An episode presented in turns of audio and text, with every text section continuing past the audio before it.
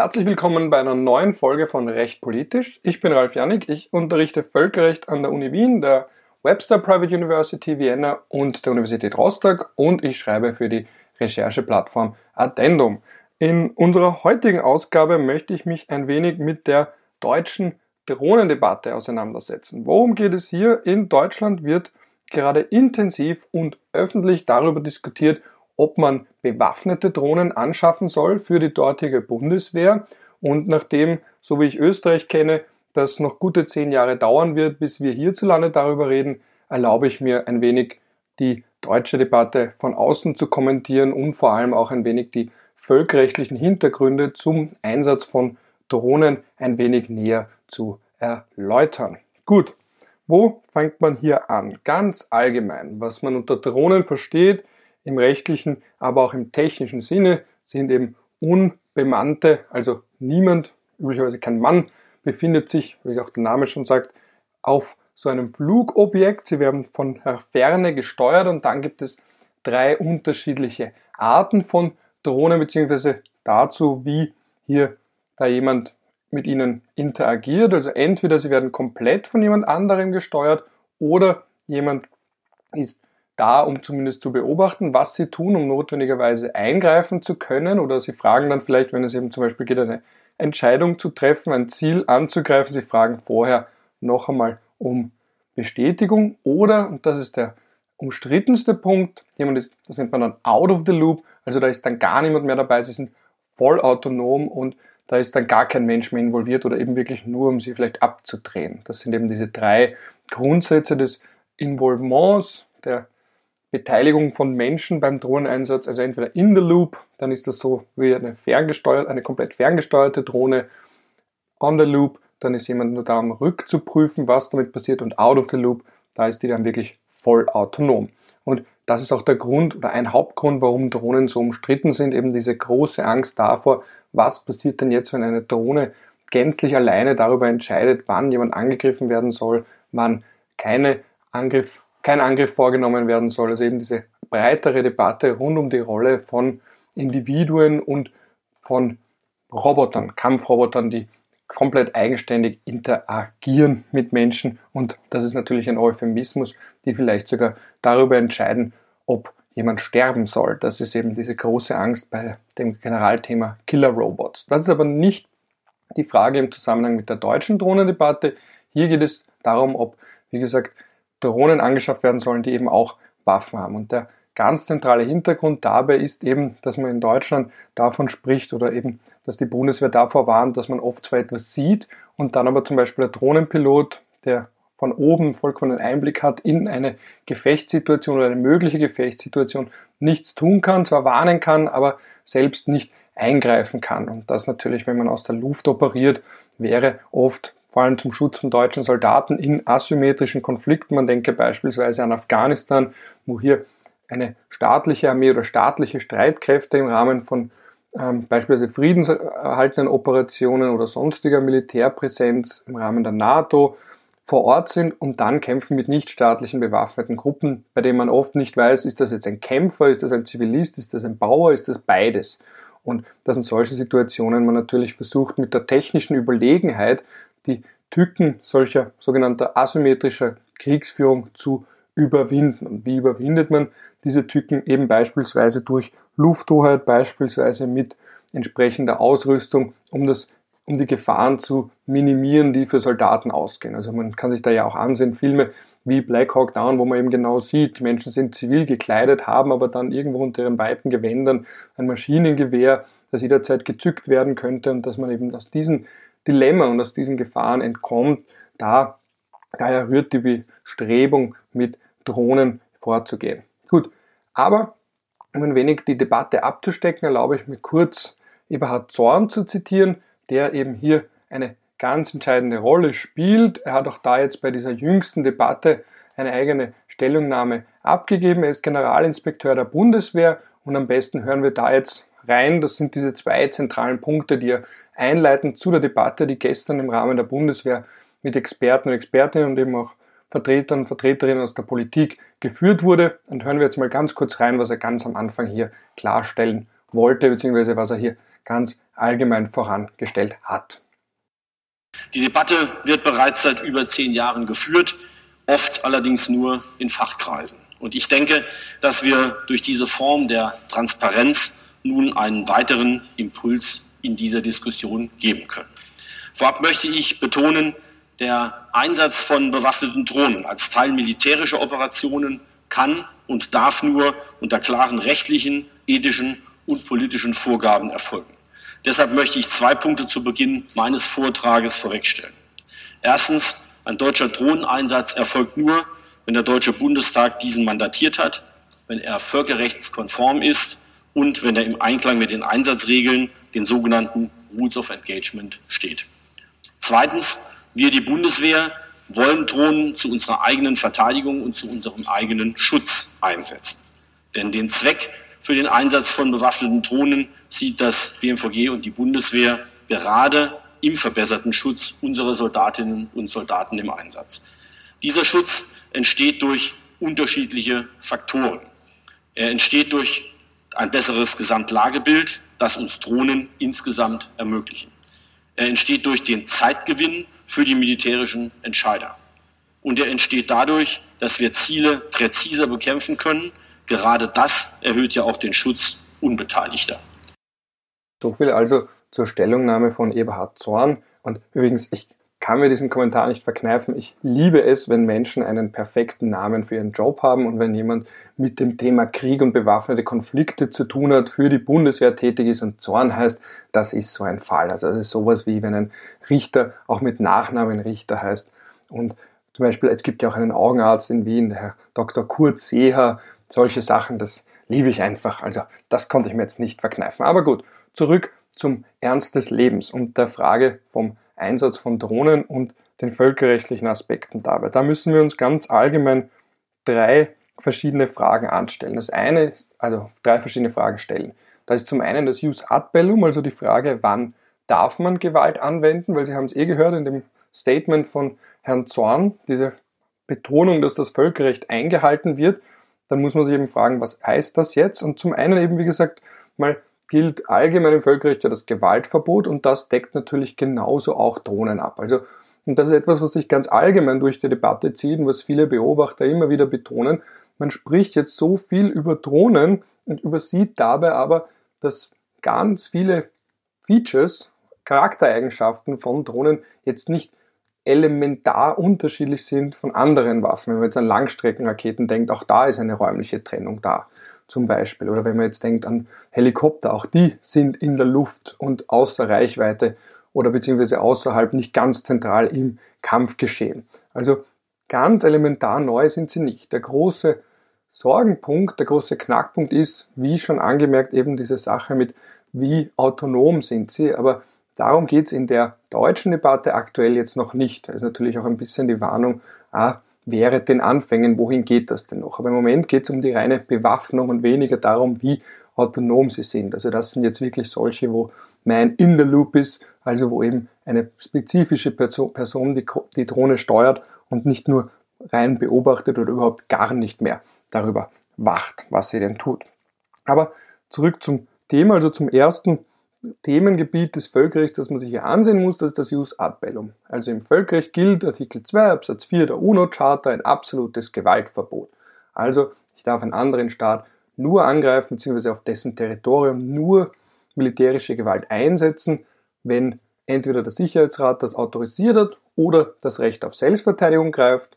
Das ist dann übrigens auch der häufigste Grund, auf den Staaten sich beziehen, Dabei ist auch zu beobachten, dass Staaten das sehr weit auslegen und sehr oft auch zu weit auslegen. Also wenn es jetzt um Terrorbekämpfung geht, wenn es jetzt ähm, darum geht, dass sie vielleicht Staaten davon abhalten wollen, sogenannte Massenvernichtungswaffen in Besitz zu bekommen oder vielleicht haben sie die schon, die möchte man vorsorglich zerstören, weil vielleicht irgendwann in zehn Jahren könnte man damit angegriffen werden.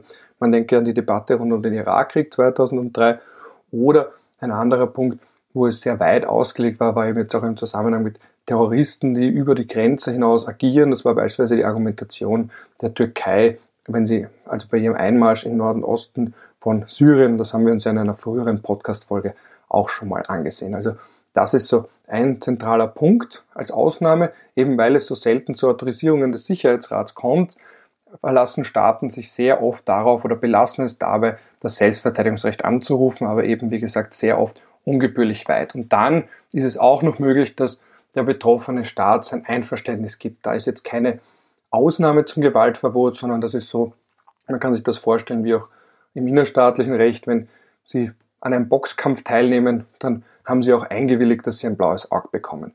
Wenn Sie an einem Fußballspiel teilnehmen, dann willigen Sie implizit damit ein, dass Sie jemand niedergrätscht. Solange das im Rahmen der üblichen Sportausübung ist, wird da jetzt keine Möglichkeit sein, entweder sich auf Selbstverteidigungsrecht zu berufen oder zu sagen, Sie wurden da, also es gab, kam zu einer Körperverletzung. Oder noch ein Beispiel, auch wenn Sie operiert werden, da werden Sie aufgeschnitten im wahrsten Sinne des Wortes und auch da haben sie aber davor eine Einwilligung gegeben, dass solange das de lege artis ist, also nach allen Regeln der ärztlichen Praxis, dass da keine Körperverletzung vorliegt. Das wird erst schlagen, wenn jetzt beispielsweise der Arzt während der Operation komplett besoffen ist, darauf haben sie natürlich nicht eingereicht, eingewilligt. Wenn sie jemand beim Fußballspielen, anstatt sie niederzugrätschen, ähm, mit dem Knie ins Gesicht springt, so, das ist meine Generation Fußballfans, das hat der Joey, Joey Dulitzer, der Tormann von der Austria Wien, beim damaligen Rapidstürmer Axel Lavare gemacht. Da gab es eine Debatte, ist das noch gedeckt? Letzten Endes, letzten Endes kam es da auch zu keiner Anklage. Aber da hätte man schon argumentieren können, naja, Fußball, einen Sprung mit dem Knie voraus ins Gesicht des heranstürmenden Angreifers von der Gegenmannschaft, das wird dann schon schwierig. Und so ungefähr ist das auch im Völkerrecht. Wenn ein Staat sagt, ihr dürft oder vielleicht sogar darum bittet, Gewaltanwendung eben, weil er selbst überfordert ist mit der Bekämpfung von Terroristen und dann ist es eben kein Verstoß gegen das Gewaltverbot oder man könnte sagen das Äquivalent zur körperlichen Unversehrtheit, die territoriale Integrität, weil eben die entsprechende Regierung darum gebeten hat.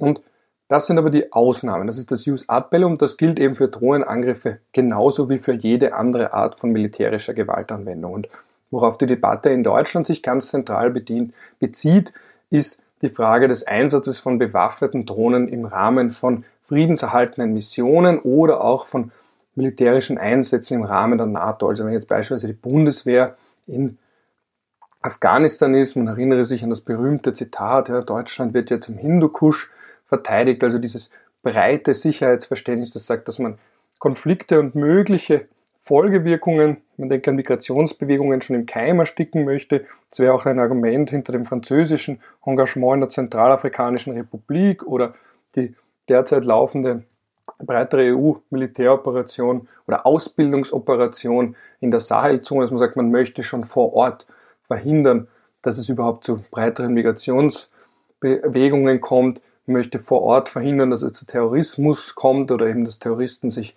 festsetzen können einem Gebiet. Und das ist das, was die Deutschen hier im Sinne haben oder worum es in der Debatte geht. Wenn deutsche Soldaten schon vor Ort sind im Rahmen eines Mandats von der UNO, eben vor allem für friedenserhaltende Missionen, Peacekeeping Operations, da spricht man von sogenannten Chapter 6 and a Half Missions. Warum Chapter 6 and a Half?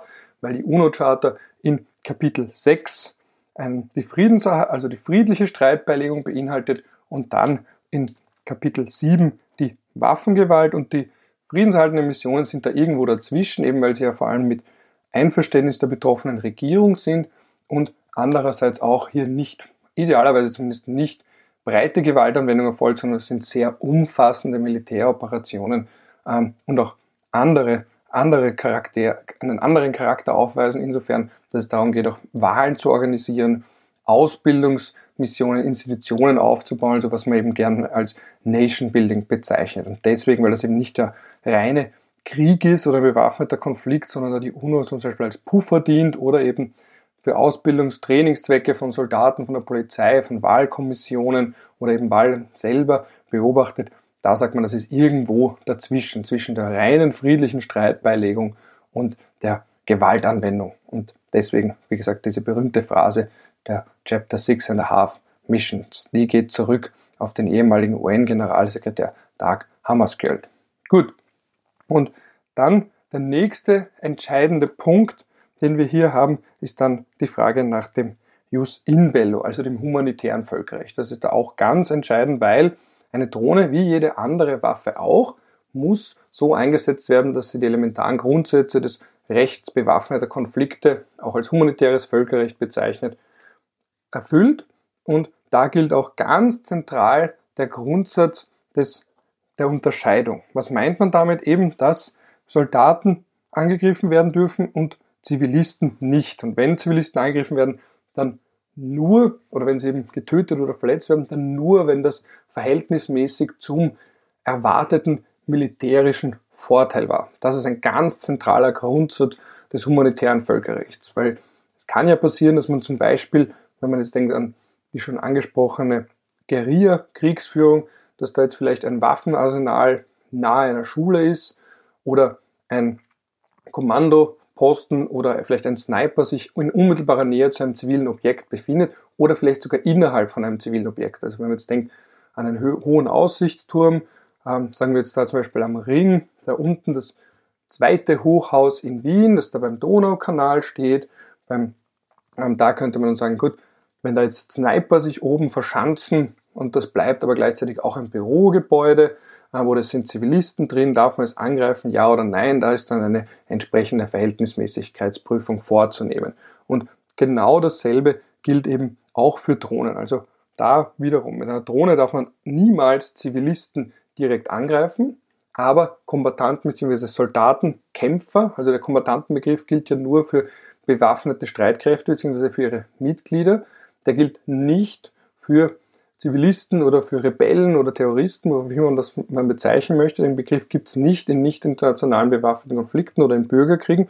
Da spricht man dann ganz allgemein zum Beispiel von Kämpfern. Und wenn solche Kämpfer beispielsweise permanent für eine bewaffnete Gruppe, wie gesagt, Rebellen, Terroristen, wie auch immer man sie jetzt bezeichnet, Aufständische, wie auch immer man sie bezeichnen möchte, dauerhaft tätig ist. Also das IKRK spricht hier von der Continuous Combat Function, also einer fortwährenden Kombatantenfunktion oder Kämpferfunktion, dann sind diese legitime Ziele, selbst wenn sie sich gerade nicht im Kampfeinsatz befinden. Also man spricht da von dieser eine berühmte Phrase oder eine bekannte Phrase, in dem zu sagen ist Teacher by day, Fighter by night oder umgekehrt.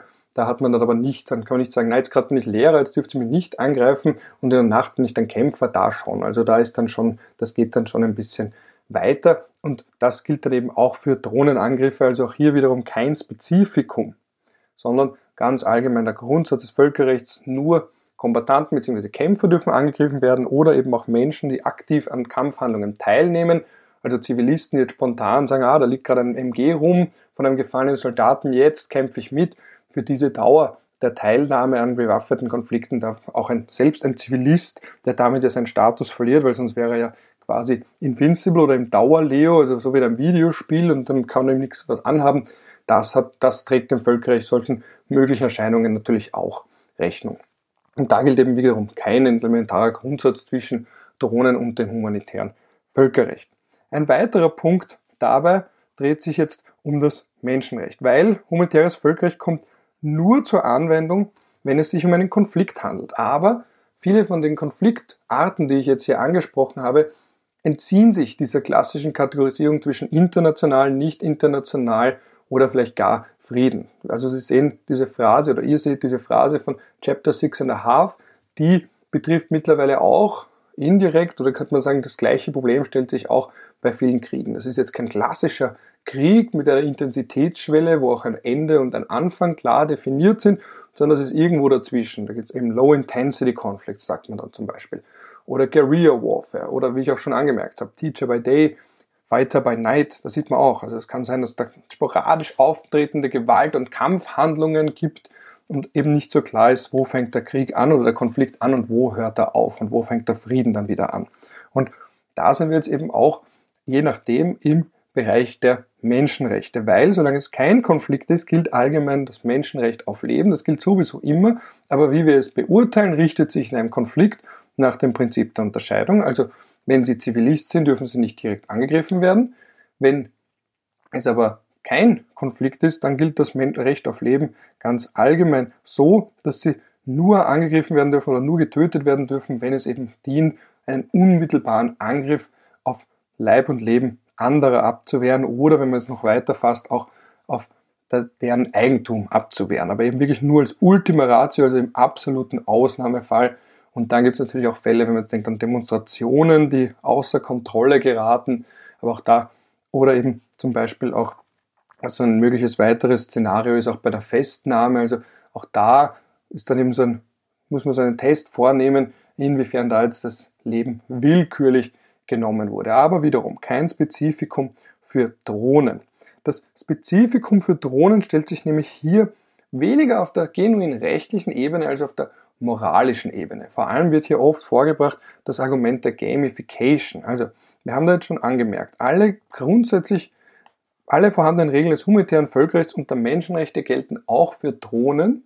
Und jetzt wird aber oft kritisiert, dass zum Beispiel der Drohnenpilot, die Drohnenpilotin, dass er irgendwas der Luft sieht, selbst weit weg ist, vielleicht nicht mal im Land ist, in dem es einen Konflikt gibt oder eine sonstige Gewaltsituation und dadurch auch viel eher den Finger am Trigger haben könnte. Vor allem, wenn man, wie in dem Beispiel auch schon genannt von Herrn Zorn, wenn man befürchtet, dass die eigenen Kameraden, Kameradinnen in Lebensgefahr sind und dass man dann sagt, ah, man sieht ja gar nicht mehr, dass das Menschen sind. Also da, man erinnere auch sich an das berühmte WikiLeaks-Video Collateral Murder aus dem Irak, da sieht man ja gar nicht, da bewegen sich so Maxal, ja, und eben wie man das schon als Videospielen kennt, als Ego-Shootern, man sagt, man verliert dadurch irgendwie auch den Bezug zum Menschen. Das ist so ein ganz zentraler Einwand, aber der ist weniger rechtlich als politischer und philosophischer und moralischer Natur. Dass man da sagt, gut, ist das dann noch ein, vor allem ist das nicht irgendwo unfair, dass der eine, der Drohnenpilot fernab des Kampfgeschehens ist, in Sicherheit sich wiegen kann und darüber entscheiden kann, ob er jemanden angreift oder nicht. Das ist also ein ganz zentraler Punkt. Oder dass man auch sagt,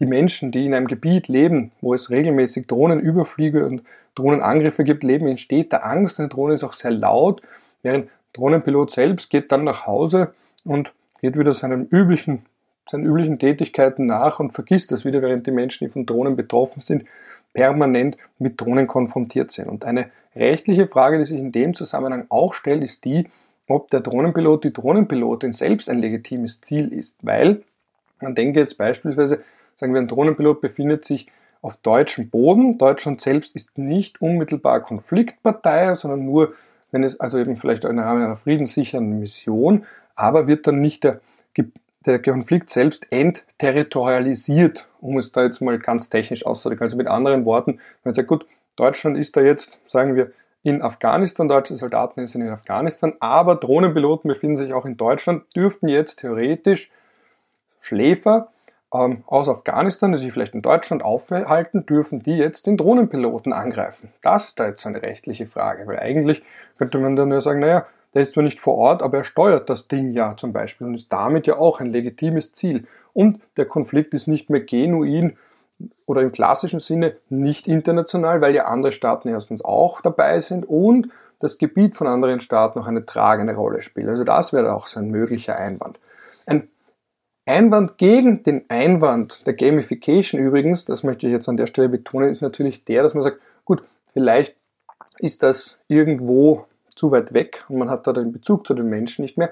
Andererseits auch, und da kommt die zweite Filmempfehlung, um da auch ein bisschen die Debatte nachvollziehen zu können, wie bei Eye in the Sky zum Beispiel, hat man angesehen, dafür hat man mehr Zeit, um zu überlegen und vor allem auch ist der Drohnenpilot, die Drohnenpilotin in einer ruhigeren Situation. Also wenn wir jetzt das vergleichen mit dem Film, den ich am Anfang genannt habe, ähm, Black Hawk Down, da hat man eben keine Ruhe, weil man muss in einer permanenten Stresssituation ad hoc und sehr schnell entscheiden, ob man auf jemanden schießt, das Feuer öffnet, weil man glaubt, das ist ein Kämpfer oder weil man nicht weiß, ist das Zivilist oder nicht. Also man fürchtet um das eigene Leben, sehr hoher Adrenalinlevel, während man dann, wenn man in der Luft ist, selbst in Sicherheit ist, rationaler entscheiden kann. Das ist ein wenig auch eine damit zusammenhängende Grundannahme. Aber was ich da an der Stelle nochmal betonen möchte bei der Frage der Transnationalität ist eben die große Frage, ob dadurch der Konflikt nicht irgendwie auch in Länder getragen wird, die eigentlich direkt nicht vor Ort sein möchten und sich auch nicht als Konfliktparteien sehen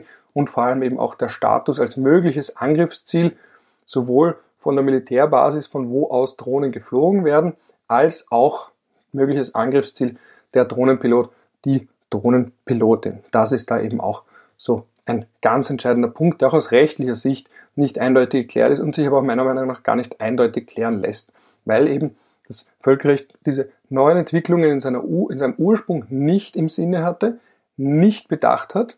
Und jetzt, da gibt es natürlich diese ganz allgemeine Verpflichtung im humanitären Völkerrecht bei neuen Waffen und neuen Waffentechnologien immer sicherzustellen, dass sie im Einklang mit den Grundsätzen des humanitären Völkerrechts sind, also vor allem dem Prinzip der Unterscheidung, aber auch der Notwendigkeit, unnötiges Leid für Soldaten zu verhindern. Das sind diese zwei Cardinal Principles, wie der IGH, der Internationale Gerichtshof, im Nuklearwaffengutachten von 1996 ausgeführt hat. Und man muss eben schauen, dass jede neue Waffentechnologie diesen Grundsätzen entspricht. Und das ist eben die Debatte, das breitere, ähm, die breitere Debatte, der breitere Rahmen, in dem auch sämtliche Diskussionen rund um Drohnen verlaufen. Und wie Sie auch schon gemerkt haben, diese Debatte ist alles andere als neu. Sie kommt jetzt nur immer mehr auch in der Öffentlichkeit an, vor allem dann, wenn Deutschland überlegt, eben auch bewaffnete Drohnen zusätzlich anzuschaffen zu den bloßen Drohnen, die ohne Waffen fliegen, um ein Gebiet auszukundschaften oder im Auge zu behalten. Und das sind eben die Debatten, die wir uns in den nächsten Jahren wieder und wieder ansehen müssen. Fragen, die wir uns wieder und wieder stellen müssen, weil eben der Konflikt neue oder der Krieg neue Dimensionen bekommt. Also eine räumliche im Sinne von, von oben. Das ist ja auch eine Debatte, die bei der Luftkriegsführung schon vor am Anfang des 20. Jahrhunderts geführt wurde. Die bekommt jetzt eine neue Facette. Eben auch der psychologische Punkt mit der räumlichen Trennung zwischen Konflikt und Nicht-Konflikt und dann natürlich auch die Technologisierung, weil dann kommen wir irgendwann an den Punkt, einerseits, dass ähm, Roboter vollautonom kämpfen, also ohne menschliche Beteiligung und andererseits auch, dass dann vielleicht irgendwann der Punkt ist, selbst wenn Menschen das steuern, dass vielleicht Menschen gar nicht mehr vor Ort sind. Also, und das ist jetzt das zynische Endszenario, das aber durchaus im Raum steht, dass postheroische Gesellschaften, also eben Länder wie Deutschland, wie Österreich, die europäischen Länder, aber durchaus auch die USA, die sagen, sie wollen ihre eigenen Soldaten, deren Leben nicht riskieren, dass die dann sagen, gut, wir schicken da jetzt Roboter hin und fernsteuern sie aus sicheren Gebieten und dass die dann aber dort doch gegen Menschen kämpfen. Also das sind solche diese Science-Fiction-Szenarien, die aber, wenn man konsequent zu Ende denkt, den Gedanken, dass vor allem eben westliche Gesellschaften versuchen, das Risiko für ihre eigenen Soldaten so weit zu minimieren wie nur möglich, dann sind diese Szenarien nicht gänzlich von der Hand zu weisen. Und da ist dann wiederum ein ganz offensichtliches ethisches Problem dabei, dass man allein schon daran merkt, dass einem der Gedanke irgendwie beunruhigt, dass ferngesteuerte Roboter und eben auch Drohnen in ärmeren und von Konflikten geprägten Ländern kämpfen und gar nicht mehr irgendwelche Menschen physisch vor Ort sind oder vielleicht auch nur ganz wenige Menschen physisch vor Ort sind. Weil da sind wir wieder beim ganzen zentralen Punkt der asymmetrischen Kriegsführung. Da geht es ja auch darum, der Hearts and Minds, also eben die Herzen und eben auch die Gedanken der betroffenen Bevölkerung zu gewinnen. Und mit Robotern vor Ort wird man wahrscheinlich nicht gerade hohe Zustimmungs- und Sympathiewerte vor Ort bekommen. Gut, da wäre ich jetzt am Ende meiner kurzen Einführung oder einer kurzen Diskussion ähm, und kurzen Anmerkungen zur deutschen Drohnendebatte. Ich hoffe, das war auch für euch interessant. Ich freue mich, wenn ihr Kommentare, Feedback gebt, wenn ihr auch diesen Podcast teilt. Ich werde mich bemühen, hier in regelmäßigen Abständen weiterhin zu aktuellen Themen aus dem Gebiet des Völkerrechts und der internationalen Politik zu sprechen. Beim nächsten Mal, das kann ich jetzt schon ankündigen, geht es um Cyberkriegsführung und andere Cyberoperationen. Der Kontext hier wird sein der Angriff auf das österreichische Außenministerium aus dem Cyberraum und da werden wir uns das ein wenig näher ansehen. Zu Gast habe ich da auch Isabella Brunner, die eine Expertin ist zu dem Thema und ich werde auch wieder mal mit neuen einladen. Also ich möchte auch in Zukunft öfter mal Gäste hier haben, weil es ja auch sehr viele Menschen gibt mit Expertise zu völkerrechtlichen Themen. Gut, dann bleibe ich bei meinem Abschlusssatz, das ich immer bringe. Je nachdem, welche Tages- und Nachtzeit ist bei euch, wünsche ich euch einen guten Start in den Tag, einen schönen Rest vom Tag, einen netten Abend oder eben auch eine gute Nacht.